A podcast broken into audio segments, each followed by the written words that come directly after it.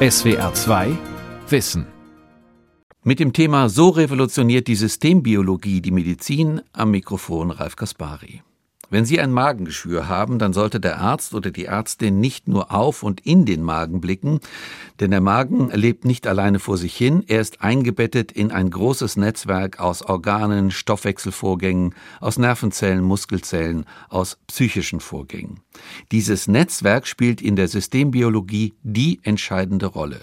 Weltweit arbeiten Forschende daran, den menschlichen Körper ganzheitlich zu verstehen, von der kleinsten Zelle bis zu komplexen Vorgängen in den Organen, und sie stützen sich bei dieser Entschlüsselung auf Algorithmen und Daten. Und das alles könnte die Medizin revolutionieren. Der Wissenschaftsjournalist und Buchautor Peter Spork stellt jetzt diesen neuen Ansatz vor. Wissen Sie, was Systembiologie ist? Vermutlich nicht, aber ich habe ein paar andere Fragen für Sie, die Sie bestimmt mit Ja beantworten können oder zumindest viele von Ihnen. Haben Sie zum Beispiel Bluthochdruck oder leiden Sie gelegentlich an Rückenschmerzen oder haben Sie eine Allergie? Das sind komplexe Krankheiten, die sehr, sehr häufig sind und all die haben eins gemeinsam, denn sie wissen dann nicht wirklich, was sie haben. Die Medizin weiß noch nicht wirklich, was die mechanistischen Zusammenhänge hinter Krankheiten wie Allergien oder Bluthochdruck sind. 20 bis 30 Millionen Deutsche leiden zum Beispiel an Hypertonie, an Bluthochdruck. Und meist weiß niemand, woran sie wirklich leiden. Der Systemmediziner Harald Schmidt, der sagt zum Beispiel, 95 Prozent aller Bluthochdruckpatienten werden mit essentieller Hypertonie diagnostiziert, was sehr wissenschaftlich klingt, aber lediglich bedeutet, sie haben Bluthochdruck, aber wir wissen nicht warum. Herr Schmidt fordert, dass wir die Krankheiten, die Gesundheit systemisch betrachten in Zukunft und nicht mehr nur uns auf simple Beziehungen aus Symptomen und äh, ihren Ursachen beschränken, sondern dass wir versuchen, verborgene Beziehungen in dem hochkomplexen äh, Netz von Interaktionen in den Organen, in den Geweben aufzuspüren, die letztlich in Wahrheit für die Krankheiten verantwortlich sind. Das klingt kompliziert, ist es aber im Grunde gar nicht. Es geht letztlich darum, bei diesem systemischen Blick auf Gesundheit, auf Krankheit, das Leben zu beschreiben als das, was es in Wirklichkeit ist, als großes, ganzheitliches Ding. Und dieses System, wenn wir es denn beschreiben können, von seinen Kipppunkten fernzuhalten. Man kennt das ja aus der Klimaforschung, wo man sagt, wir müssen das Klima der Erde retten, indem wir aufpassen, dass es nicht aus dem Gleichgewicht gerät. Genau das Gleiche können wir im Grunde auch mit der Betrachtung von Gesundheit machen. Und die Wissenschaft ist heute dabei, solche Netzwerke in unserem Körper lesen zu lernen. So gab es zum Beispiel eine Studie, eine schwedische Studie, die ist 2014 schon publiziert worden, wo WissenschaftlerInnen ProbandInnen ähm, über vier, fünf Wochen hinweg gebeten haben, immer nur eines ihrer Beine zu trainieren. Auf einem speziellen Fahrrad haben sie immer nur ein Bein trainiert. Die sind also fünf Wochen mit einem Bein Fahrrad gefahren und dann hat man verglichen, was passiert mit den Muskelzellen in diesen Beinen und äh, im trainierten und im untrainierten Bein. Und dann haben die Wissenschaftler gemessen, dass die Genregulation, also das Muster, welche der Gene in den Zellen aktivierbar war und welches nicht, an 4000, an mehr als 4000 Genen unterschiedlich geworden war. Das heißt, das Programm der Zellen hat sich im großen Maßstab verändert. Es gibt eben nicht nur die 1, 2, 3 Jan-Ulrich-Gene, die uns zum Fahrradprofi machen, sondern es sind ganze Netzwerke von Genen, von Tausenden von Genen, die gemeinsam die Eigenschaften von Zellen verstellen. Und äh, zum Beispiel, das wurde jetzt hier systembiologisch untersucht in dieser Studie. Das heißt, die Netzwerke wurden in, äh, in, von Computern ausgewertet und es wurden verborgene Muster darin entdeckt, die wir mit bloßem Auge oder auch mit wissenschaftlichem Verständnis nicht entdecken können. Die Computer können das mit Hilfe der Mathematik und sie finden dann zum Beispiel, dass diese Netzwerke sich so verstellt haben, dass in den einen Zellen der Zellenergiestoffwechsel sehr viel besser arbeitet als vorher. Und das ist ja ganz wichtig, dass die Zelle besser mit Energie umgehen kann, wenn man sozusagen mehr Fahrrad fahren möchte. Und Dieses ist nur ein Beispiel, was passiert, wenn wir Leben, lebendige Prozesse systemisch, also auf der Ebene von Netzwerken analysieren. Nun ist natürlich das Genregulationsnetzwerk nur eines von ganz vielen, die unser Leben ausmachen. Die Moleküle in den Zellen bilden eigene Netzwerke. Die Zellen selbst, wir haben 37 Billionen davon, die bilden eigene Netzwerke. Die Organe in unserem Körper bilden wiederum Netzwerke. Und diese Netzwerke gemeinsam bilden dann das Wesen, das Sie vor sich sehen, wenn Sie in den Spiegel gucken. Das an sich schon ein unfassbar komplexes Ding, was man mit dem Verstand überhaupt nicht mehr begreifen kann. Doch das ist ja nicht das einzige Netzwerk, was unser Leben ausmacht. Wir bewegen uns zusätzlich in sozialen Netzwerken. Wir interagieren mit anderen Menschen. Die Umwelt verändert sich. Wir haben einen bestimmten Lebensstil, wie zum Beispiel, ob wir Fahrrad fahren oder nicht. Der wirkt dann wieder zurück auf die Regulation unserer Gene. Das heißt, das Ganze sind auch noch geschlossene, miteinander kommunizierende äh, Regelkreise. Und wenn die Medizin tatsächlich lernt, Leben, Gesundheit, Krankheit aus der Warte solcher Regelkreise zu betrachten, dann kommen manchmal ganz simple Lösungen heraus, die unsere Gesundheit steuern und gestalten können. Hier gibt es ein gutes Beispiel, das ist die sogenannte Air-Louisville-Studie. Die ist in Louisville in Kentucky, USA, durchgeführt worden. Sie läuft immer noch. Und dort ähm, Daran nehmen mehr als 1100 Teilnehmer teil. Die haben eine Lungenkrankheit, meistens Asthma. Und sie müssen bei Asthma-Attacken Asthmaspray nehmen, Notfallspray nehmen, um ihre Atemwege zu erweitern. Und jetzt benutzen diese ein ganz besonderes Asthma-Spray. Das hat nämlich einen GPS-Empfänger und sendet immer, wenn es benutzt wird, übers Internet, über Funk an einen Computer, wann und wo es eingesetzt worden ist. Und so konnten die WissenschaftlerInnen inzwischen 1,2 Millionen Daten über 250.000 Inhalationsstöße von Asthma-Sprays gewinnen.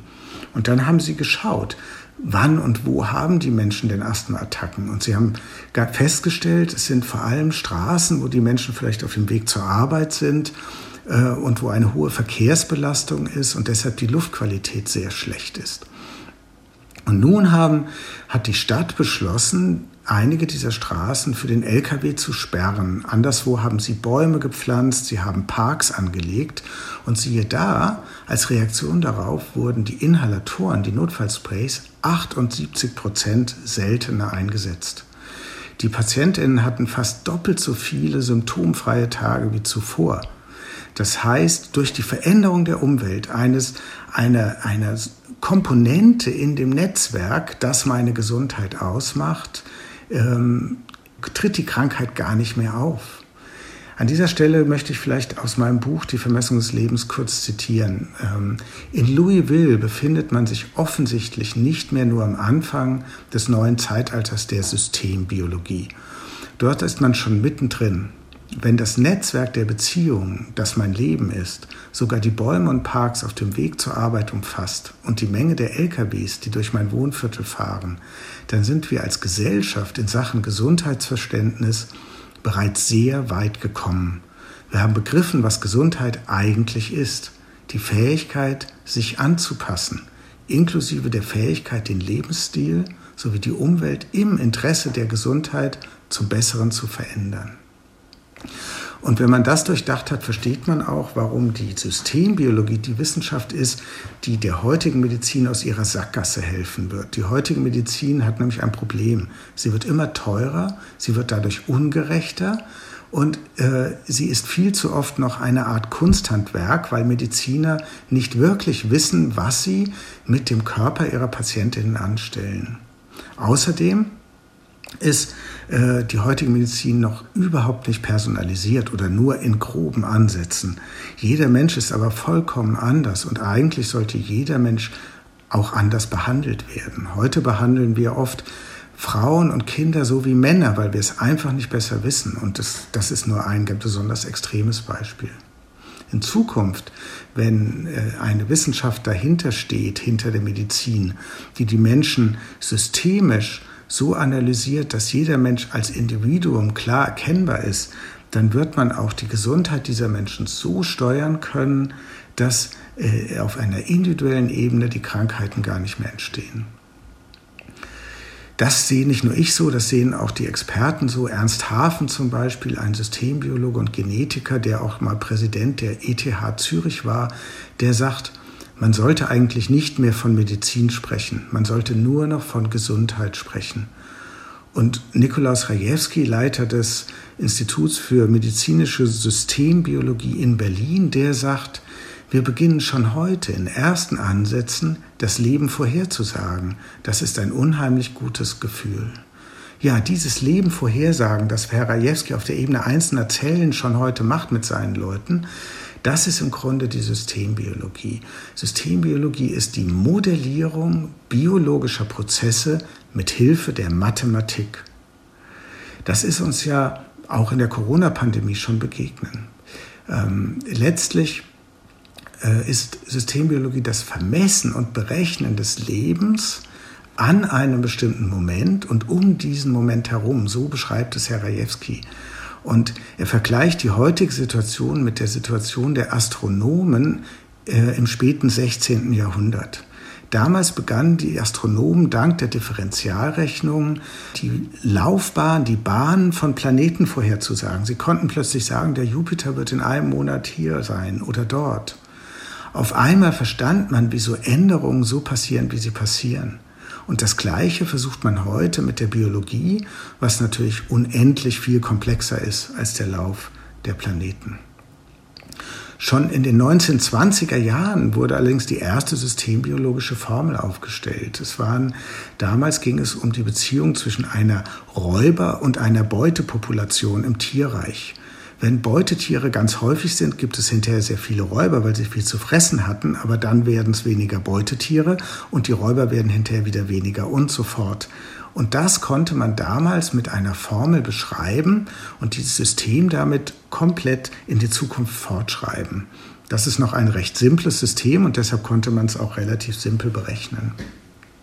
In den 1950er Jahren gelang es dann WissenschaftlerInnen, ähm, äh, Nervenzellen in, als Modell nur mit Hilfe der Mathematik zu beschreiben, von ihren Eigenschaften, von der Art, wie sie elektrische Impulse weiterleiten, das war ein nächster sehr großer Schritt. Und heute, das habe ich ja schon beschrieben, können ganze Genregulationsnetzwerke erforscht werden. Die Art, wie, wie Gene, wenn sie aktiv sind, andere Gene in ihrer Aktivität beeinflussen, da wird es schon sehr, sehr komplex. Solche Sachen kann man heute mit Hilfe der Mathematik berechnen.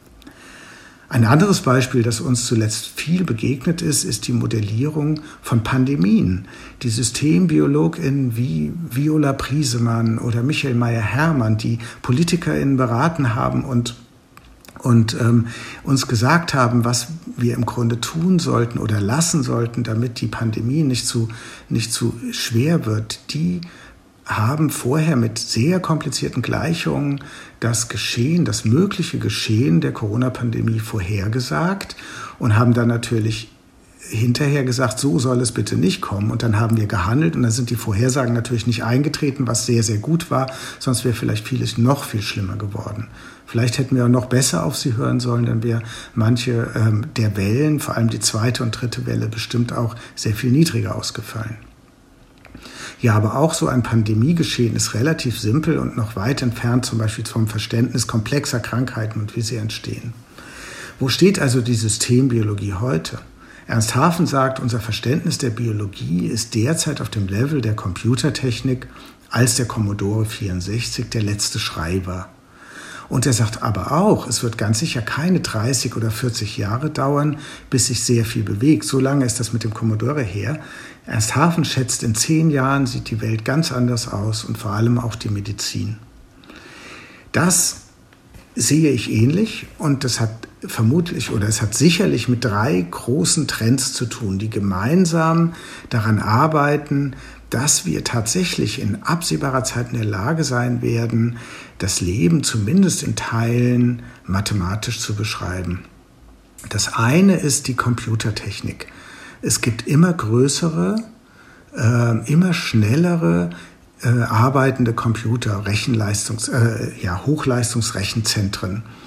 Ähm, diese können mit immer mehr Daten in immer kürzerer Zeit umgehen und sie benutzen neue, moderne Software.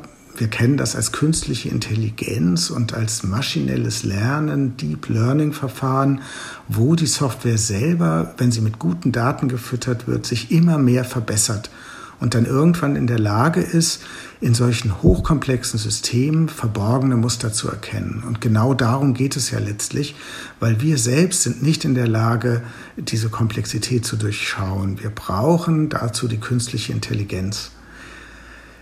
Ja, zum Beispiel können heute schon Computer aus einzelnen Zellen, wenn sie sich nur das Muster der Genaktivität anschauen, berechnen, wo diese Zellen ursprünglich mal gewesen sind, im, zum Beispiel im Körper eines Zebrafisch-Embryos oder so. Oder ein anderes Beispiel, ein, ein, was im letzten Jahr Computer zum ersten Mal lösen konnten, ein Problem, das die Wissenschaft schon lange, lange beschäftigt hat. Man hat man kannte immer schon die, den Bauplan von Proteinen, Aminosäuresequenzen, aber niemand konnte vorhersagen, wie die Proteine, die so gebaut sind, sich im Raum falten. Das ist aber für die Funktion von Proteinen, von Proteinen von, für, von unerhörter Wichtigkeit. Sie kennen dieses Spike-Protein des Coronavirus, das arbeitet über seine Form. Und wenn man die Form kennt, dann weiß man natürlich auch sehr viel mehr über dieses, äh, über dieses Virus selbst.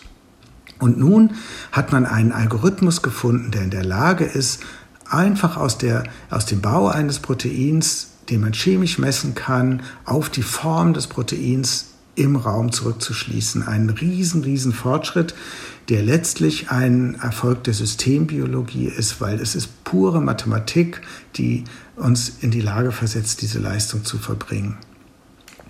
So viel zum ersten Trend der besseren Computertechnik. Der zweite Trend, und das ist ganz, ganz wichtig, ist, dass die Biologie als Grundlagenforschung immer besser wird und immer besser versteht, wie Lebewesen funktionieren und arbeiten. Denn sie können die besten Computer haben, sie können die tollsten Daten haben. Wenn sie nicht wissen, wie Biologie funktioniert, bringt ihnen das überhaupt nichts.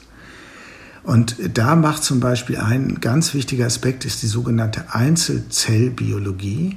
Wir haben 37 Billionen Zellen und das ist unsere kleinste Lebenseinheit. Und tatsächlich lernen ForscherInnen inzwischen diese Zellen einzeln zu lesen, zu erforschen und ähm, auch mathematisch zu beschreiben.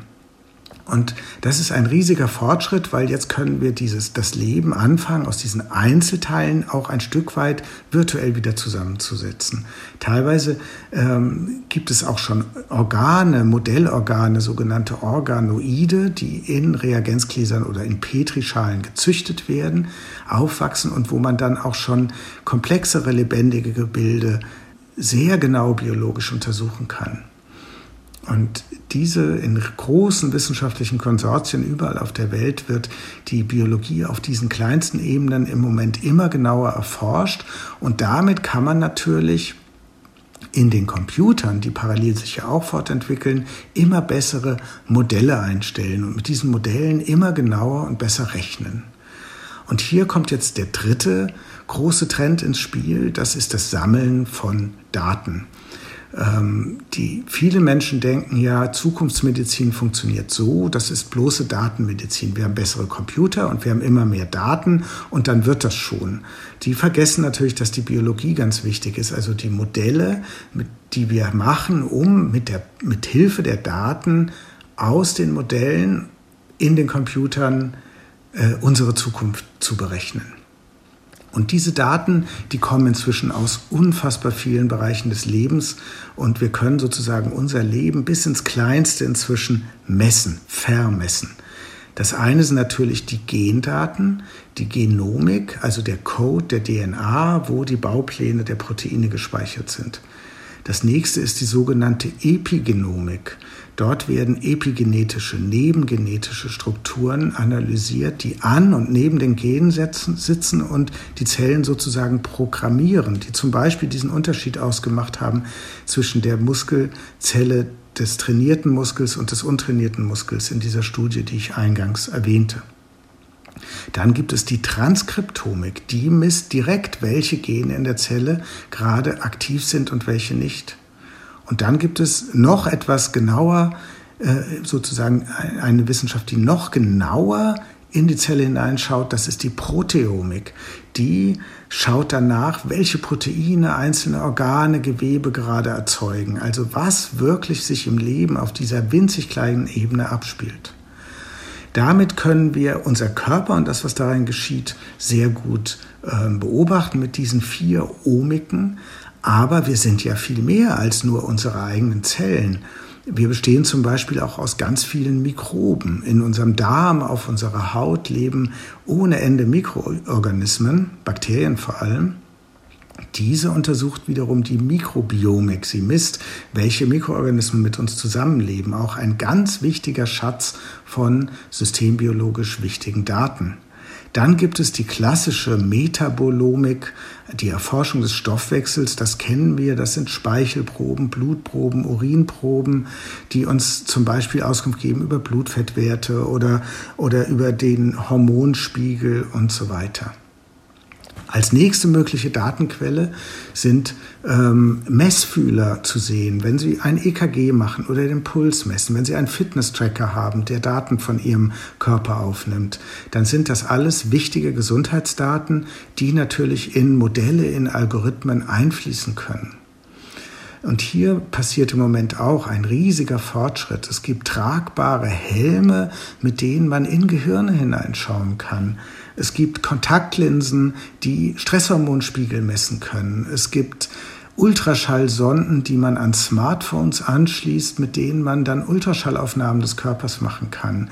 Und, und vieles, vieles mehr. Also diese Technik der Datenaufnahme, die permanent unseren Körper sozusagen vermisst, überwacht und diese Daten dann weitersenden kann an eine künstliche Intelligenz, die wird immer größer.